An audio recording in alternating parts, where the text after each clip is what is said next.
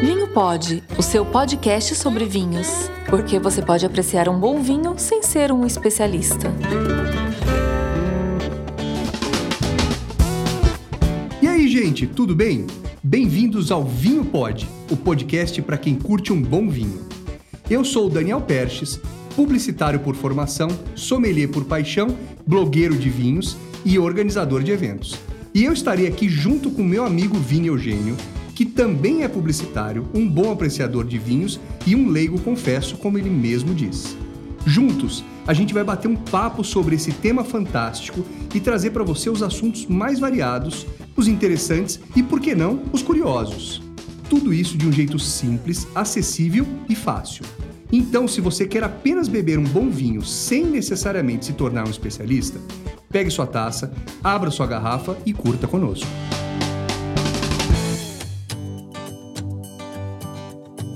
E o nosso tema de hoje também aposto que vai atiçar a curiosidade dos nossos ouvintes. Nós vamos falar hoje sobre vinho em lata. Vinho em lata, na última edição nós já falamos de, um, de uma embalagem não muito usual, que era o bag in box. E dando sequência nessa, nessa linha de embalagens mais inusitadas, estamos aqui com esse tema aí bastante curioso. Confesso que também eu tenho algumas é, dúvidas aí em relação a isso. Vinho em lata, Daniel, é bom mesmo? Essa, essa é a pergunta que está todo mundo se fazendo, né? É, na verdade, o vinho lata é esse sim é uma coisa super nova, né? No mundo inteiro estão testando muito isso. É, e como todo vinho, tem vinho bom e tem vinho ruim. Mas, assim, respondendo mais diretamente, tem vinhos, eu já provei vinhos muito bons que foram enlatados. Então, então já começamos bem, né? É, como você diz, é, a embalagem ela tem as suas peculiaridades, a gente até vai falar um pouquinho sobre isso. De repente, para uma festa é, se enquadra melhor uma, assim, em outra ocasião se enquadra melhor outra. Mas, né, sabendo que tem boas opções, você também já quebra um pouco aquela barreira, né? Porque, assim como a gente falou do, do bag in box, é, também muita gente deve torcer o nariz pro lá, tá, ah, Daniel? Com certeza. Mas é, é, o que eu falei pra você, a gente, é, é, o que importa, pra mim pelo menos, o que importa é o que tá dentro, né? Se o que tá dentro é bom, é em lata, é na, na caixa, é não, na... Não, não importa. Não importa, né? O que importa é a gente beber bem. Exato. Né? E aí eu imagino, aí eu imagino, e você vai, vai falar mais sobre isso, eu imagino que uma das vantagens seja a, a praticidade desse tipo de embalagem, né? Você vai para um churrasco, quer levar sua bebida, é, você tem isso muito à mão ali, muito, de forma muito prática, né? É como eu disse, talvez não seja em toda ocasião que você vai se fazer valer dessa possibilidade, mas é, acho que traz muito isso, né, Daniel? A praticidade, Sim, né? Com certeza.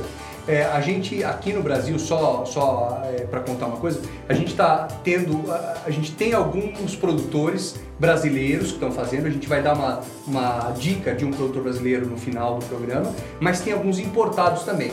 É, a gente, eu, eu, já provei alguns importados bem interessantes. Já provei do Chile, provei dos Estados Unidos. São latinhas de quantos ml? Isso, pois é, esse, esse é o ponto. Tem latinha de 350 ml, igual aquela lata de comum cerveja, de cerveja. cerveja. E tem, as latas são do, do, do, as latas são do tamanho das que a gente está acostumado a ver como de refrigerante e cerveja, né? Então, 350, 269, eu acho, né? Alguma uhum, coisa é, assim. Um padrão, né? É, tem aquela mais, mais gordinha, aquela maior e uma menorzinha também. Tá, segue mais ou menos a padronagem. Segue, segue o padrão, até porque, ó, ó para fazer um envasamento, né? Para fazer a máquina de envasar, é, eu acho que deve ser a mesma, né? É, e outra coisa que eu acho que talvez seja interessante é a possibilidade de ele até gelar mais rápido, né? Isso, também. gela mais rápido, é muito prático de levar né, para os lugares. Outro dia eu fiz um piquenique, né? E aí eu levei um rosé em lata, levei um branco e um espumante. Levei essas três latinhas. Espumante também, ó? Tem espumante, espumante muito bom, cara. Espumante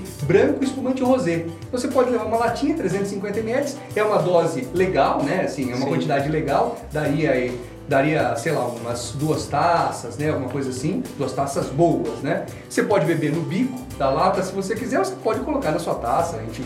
Aí você faz como quiser, né?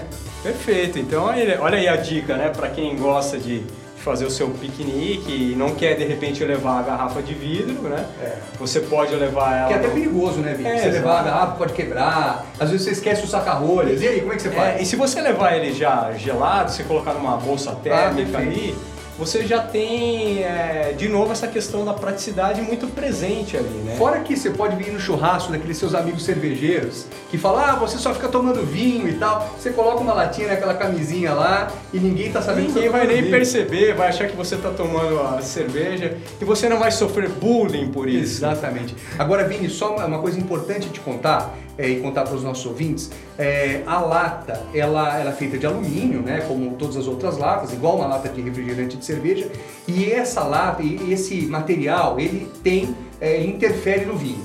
Ah, né? Então, questão. o que acontece? Se você for comprar é, um vinho em lata, é para comprar para beber rapidamente. Ah, o, o tempo de vida dele é a única embalagem de vinho que tem um tempo de vida muito curto. E assim, tempo curto que eu estou dizendo é menos de um ano. Né? Então, se, é, não é uma coisa. Assim, espero que ninguém queira fazer uma adega de vinhos em lata. Vinhos em lata. Mas então, olha aí, mas talvez uma dica interessante é você também se atentar à validade do, do, do- Sim, do- do sim. produto, né? É.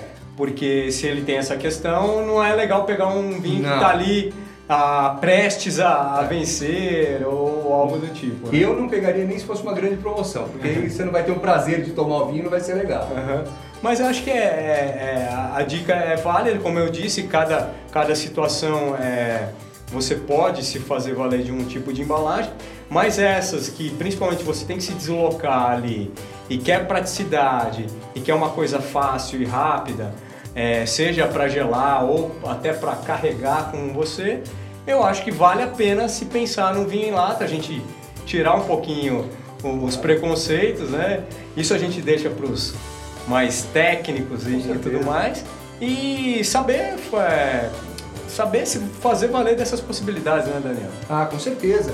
É, e como eu disse, tem vinhos importados, tem vinhos brasileiros, é, existem já várias outras empresas que estão se preparando para fazer vinho em lata, porque entendem que é uma, não sei se é uma tendência, mas é um, é um outro tipo de momento em que você está tomando vinho, né? É, eu não levaria um vinho em lata, por exemplo, para um restaurante, né? Falar, vou tomar um vinho no, no restaurante, eu vou abrir um dia especial para minha esposa lá É. em casa. Mas quando você tá, como a gente falou, no churrasco, você tá no piquenique, você tá com amigos. É, outro dia o meu cunhado foi lá em casa, ele não queria tomar muito vinho e tal. Falei, peraí então, fui lá, peguei uma latinha, abri pra ele, ele achou o máximo. né? Então quer dizer, é descontraído, é gostoso. né? É, eu, eu acho que o que vale é isso, é você saber é, é, curtir o momento, né? Então É. se o momento tá pedindo ali é, algo mais é, tranquilo, mais, não diria nem descompromissado, mas que você tá ali mais à vontade, é, é bacana, acho que conhecer essas opções. Sim. né? É, é- é legal saber que você tem o vinho lata e principalmente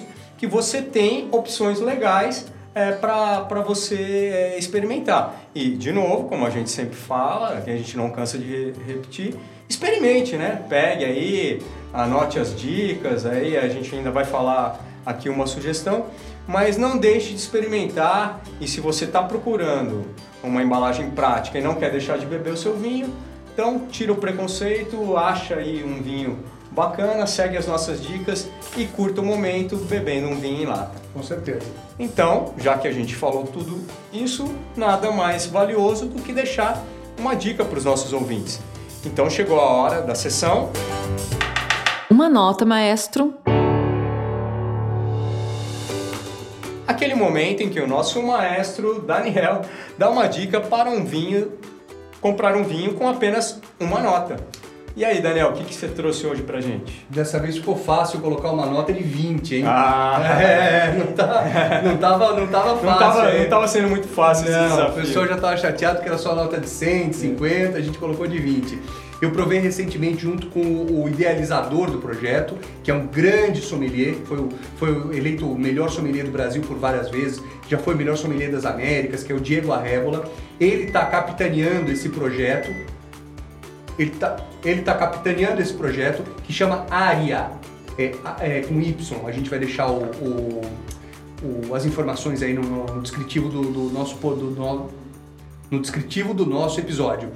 O Aria tem tinto branco, ah, se eu não me engano tem espumante também, tem rosé. Eles custam em torno de 15 reais. Uma boa pedida, hein? É, ela tinha um pouquinho menor, não é de 350, aquela 269. A área é o fabricante. Aria é o nome do vinho. É o nome do vinho. Isso. O fabricante. O- então, o, o- na verdade você vai encontrar no site da Belecave. Tá. Belecave com dois L's. Ok. Tá? belecave.com.br. Você entra lá, Só, lá os... só vendas online. Por enquanto eles estão vendendo online, não sei, é, quem, quando- não sei quando as pessoas vão estar escutando esse podcast, mas é, agora, em julho de 2020, eles Tá. estão fazendo vendas online pela Belecave. Muito bom, muito bom, boas dicas. Nós vamos deixar mais informações no descritivo. É isso, senhoras e senhores, bebedores de vinhos de todo o Brasil, do Oiapoque ao Chuí. Obrigado por estarem com a gente até aqui. E se você tem críticas, dúvidas ou sugestões, é, interaja com a gente através das nossas redes sociais. Estamos no Instagram, no arroba vinhopod. Obrigado a todos, obrigado Daniel e até a próxima. Valeu, Vini, até a próxima. Vinho Pod, o seu podcast sobre vinhos, com a apresentação de Daniel Perches e Vini Eugênio.